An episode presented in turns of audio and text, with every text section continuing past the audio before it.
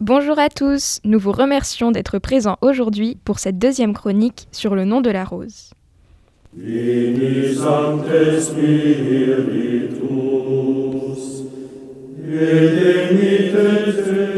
Vous n'êtes pas sans savoir que dans notre société actuelle, la place de la femme est souvent discutée pour diverses raisons. Mais qu'en était-il au Moyen Âge? Dans le roman Le nom de la rose, livre portant sur la vie monastique au XIVe siècle, la présence de la femme est très limitée, ce qui ne facilite pas la compréhension de la place qu'elle occupe dans la société médiévale, ainsi que la vision de la femme à cette époque. En effet, la seule femme présente dans le roman, hormis le culte de Marie, est diabolisée par les ecclésiastiques. Paradoxalement, elle illustre une certaine représentation de la femme paysanne à cette époque, plutôt pauvre, parlant le patois local, ayant reçu peu, voire pas d'éducation. Mais alors dites-moi, pourquoi la jeune femme présente dans le roman est-elle diabolisée par les ecclésiastiques? Eh bien, selon la Bible, Ève fut créée à partir de la côte d'Adam, ce qui serait une première explication au fait que la femme soit considérée comme inférieure à l'homme. De même, le serpent, le serpent du Jardin d'Éden est souvent représenté avec une tête de femme.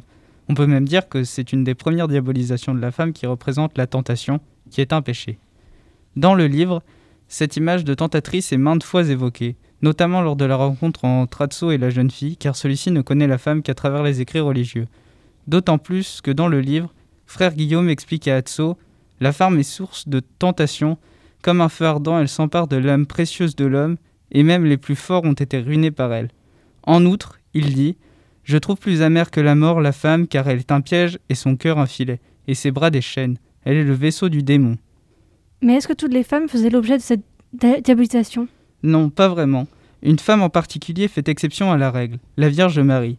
En effet, celle-ci, en tant que mère du Christ et vierge, elle est l'unique femme à aspirer et était considérée comme l'une des figures saintes les plus vénérées d'Europe occidentale.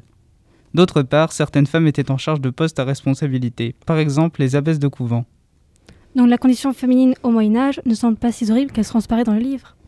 N'oublions pas que ces femmes restent minoritaires et que la majorité d'entre elles ne disposent que de deux alternatives.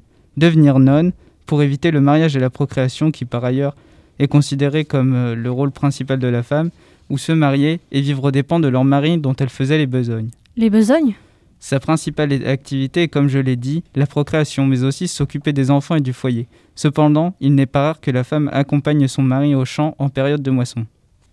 Ainsi, aussi bien au Moyen Âge que dans l'œuvre d'Umberto Eco, la place de la femme est peu considérée, et sa principale fonction est la procréation et l'entretien du foyer.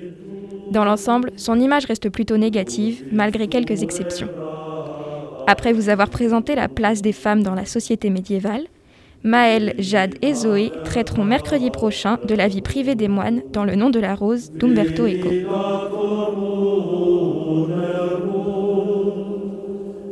in